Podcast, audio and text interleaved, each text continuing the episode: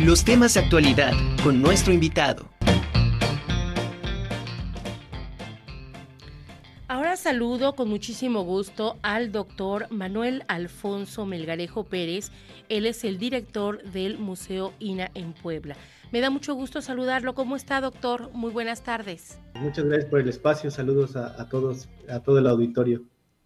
Gracias, doctor. Pues el INA está cumpliendo 50 años y hay varias actividades que tienen ustedes en puerta, están programando.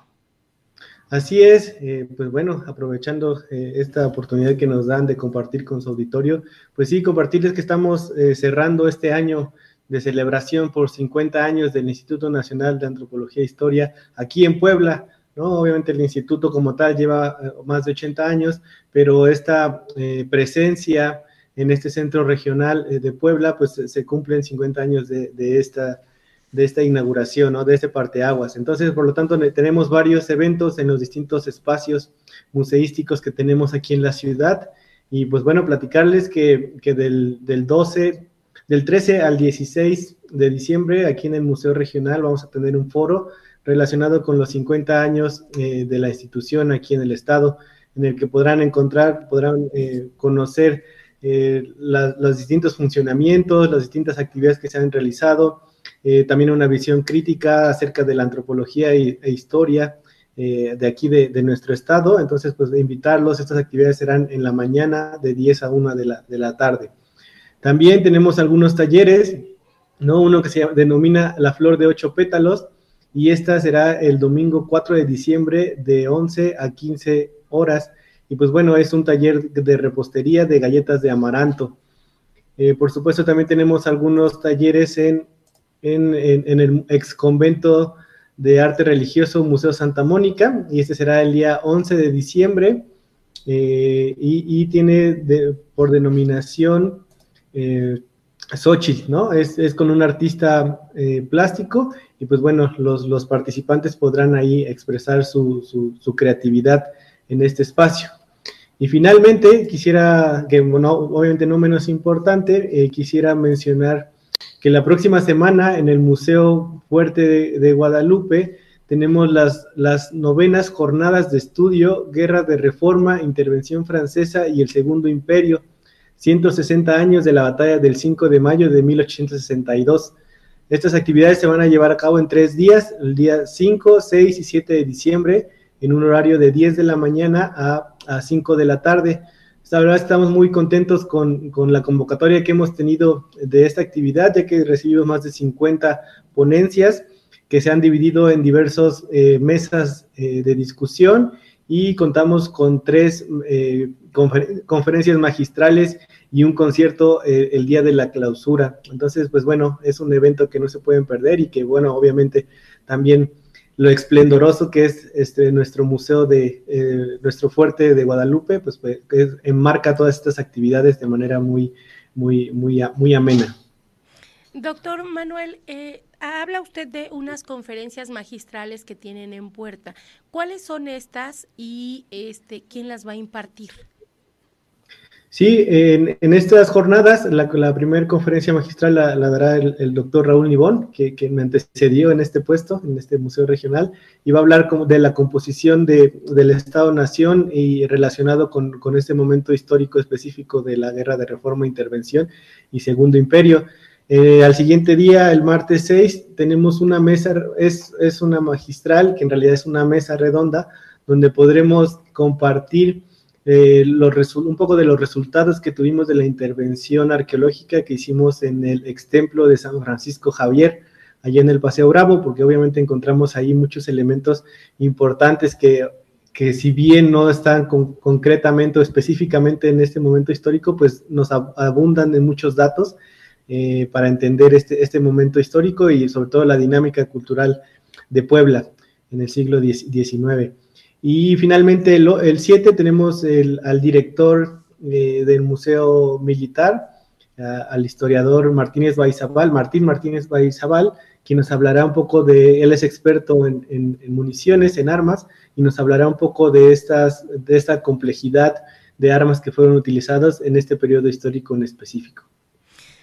Nos hablabas un momento de unos hallazgos que encontraron en el Paseo Bravo. ¿No nos pudiera compartir un poquito más qué fue lo que lo que se encontró, cuándo, cómo cómo este se percataron de que había ahí algo o fue sorpresivo, cómo se dio? Sí, bueno, fue una noticia que, que corrió el, a principios de, de, este año porque, y de hecho me tocó a mí coordinar esta, esta intervención porque yo estaba en la sección de arqueología y pues bueno, el gobierno del estado realizó una serie de adecuaciones en este, en este edificio, ¿no? Que, hace, que a principios del siglo pasado fue bomberos, después fue una sala de, como de cine, y pues bueno, ahora se convirtió en, una, en, una, en el archivo de notarías. Por lo tanto, hicieron varias adecuaciones al terreno y pues obviamente por encontrarse dentro de la zona de monumentos históricos de la ciudad de Puebla y al realizarse excavaciones, pues eh, se requirió a realizar todos los procesos de factibilidad y de estudios arqueológicos para no afectar eh, el, patrimonio arqueológico que, se, se, encuentra ahí. Por lo tanto, hicimos un equipo multidisciplinario con arqueólogos, antropólogos físicos e ilustradores científicos y pudimos hacer, este, bueno, ahí diversos eh, procesos de investigación y la verdad es que salieron cosas bastante interesantes, ¿no? Porque tenemos una, eh, una colección de, de restos de ocios de niños que es muy peculiar, ¿no? Bastante, no se, ha, no se han encontrado muchos de estos elementos en, en otras excavaciones, entonces es muy importante. Pero además encontramos varios entierros, eh, uno con, con, una bala en, en, la zona ilíaca, ¿no? Y encontramos la bala además, entonces, pues bueno, se pueden eh, hacer muchas conjeturas, muchas, eh, proponer muchas interpretaciones, apenas estamos en el proceso de, de esto, pero en esta, en esta mesa redonda del 6 de diciembre, pues vamos a hablar un poco de, estos procesos y pues eh, seguir con la investigación a, mediano plazo. ¿Y estos hallazgos eh, pasan a, posesión de quién? ¿De Lina?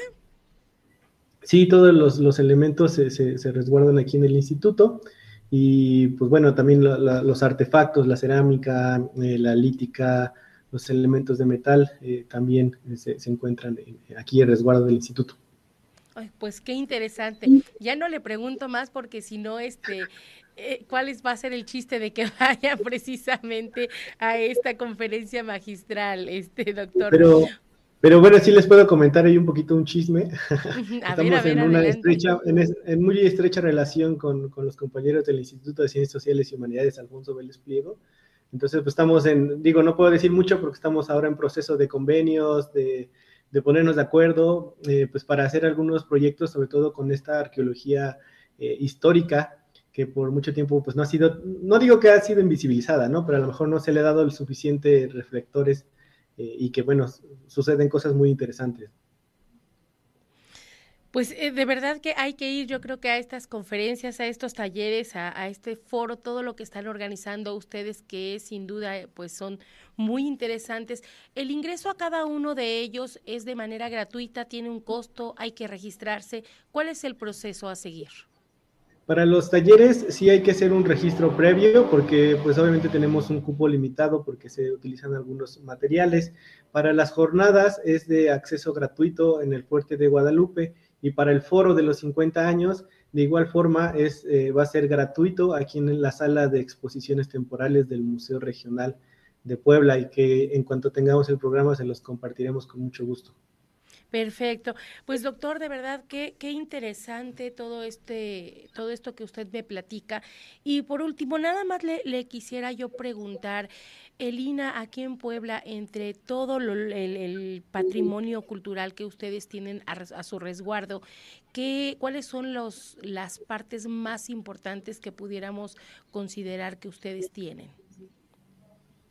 Híjole, pues bueno, esa es una pregunta complicada porque pues todo el patrimonio que conservamos pues es invaluable, ¿no? Y sería complicado de, eh, poner, eh, eh, pues sí, de cuantificar y de ver cuál, cuál podría ser, pero pues obviamente nos encontramos en una ciudad declarada por la UNESCO como Patrimonio de la Humanidad, entonces bueno, ahí tenemos un punto importante y si pensamos en las zonas arqueológicas, pues obviamente también tenemos muchas como Cholula, Cantona, Tetele de Santo Nombre, Yogualichan, eh, Tepeji el Viejo, eh, Tepapayeca, entre muchas otras, ¿no? Pero, pero también no podemos dejar de mencionar todo el patrimonio arquitectónico que tenemos con todos estos conventos que resguarda el instituto, como el de Tecamachalco, el de Tecali, el de eh, eh, varios espacios en Tehuacán, también en el Carmen, ¿no? Entonces son muchos inmuebles que tenemos aquí en el Instituto de Resguardo y que todos son muy importantes y sobre todo lo más importante es decirle a, tu público, a su público que, que, puedan apropiar de estos espacios, ¿no? Que puedan hacer, eh,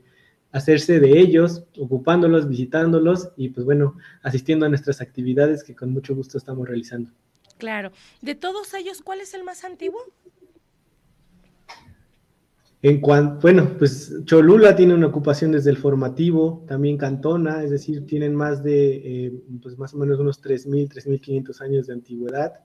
Eh, algunas zonas, ¿no? No, ¿no? no, no, toda la pirámide, por ejemplo, en Cholula, pero algunos sectores del, del, sitio, pues son muy antiguos. Y pues bueno, y tenemos de los conventos que, que digamos que son de los más antiguos en el sentido de, este descubrimiento o, invención del Nuevo Mundo, que pues sí son muy tempranos del siglo XVI, ¿no? que, que son espectaculares. Pues excelente, de verdad, muchas gracias, doctor Manuel Alfonso Melgarejo Pérez, director del Museo INA aquí en Puebla. Pues solo recordar para que vayan a todas estas actividades en conmemoración a los 50 años de, del INA, precisamente aquí, que van a ser entonces del 13 al 16 de diciembre, ¿correcto? Así es. Y nuestras actividades de las jornadas del 5 al 7 de diciembre. Del 5 al 7 de diciembre, las jornadas. Así es, las jornadas históricas. Y todas son gratuitas, ¿verdad? Todo es gratuito. Perfecto. Pues muchas gracias, le agradezco mucho, doctor. ¿Algo que desea agregar? No, muchas gracias por el espacio eh, y gusto en saludarlos y pues mucho, muchas gracias por, por, por siempre estar apoyándonos y pues aquí estamos a la orden también pues ahí está hecha la invitación para que toda la ciudadanía esté ahí presente y bueno, es una muy buena oportunidad para ampliar toda la cultura eh, a través de las personas experimentadas y que son especialistas en el ramo. Muchas gracias, doctor Manuel Alfonso Melgarejo Pérez.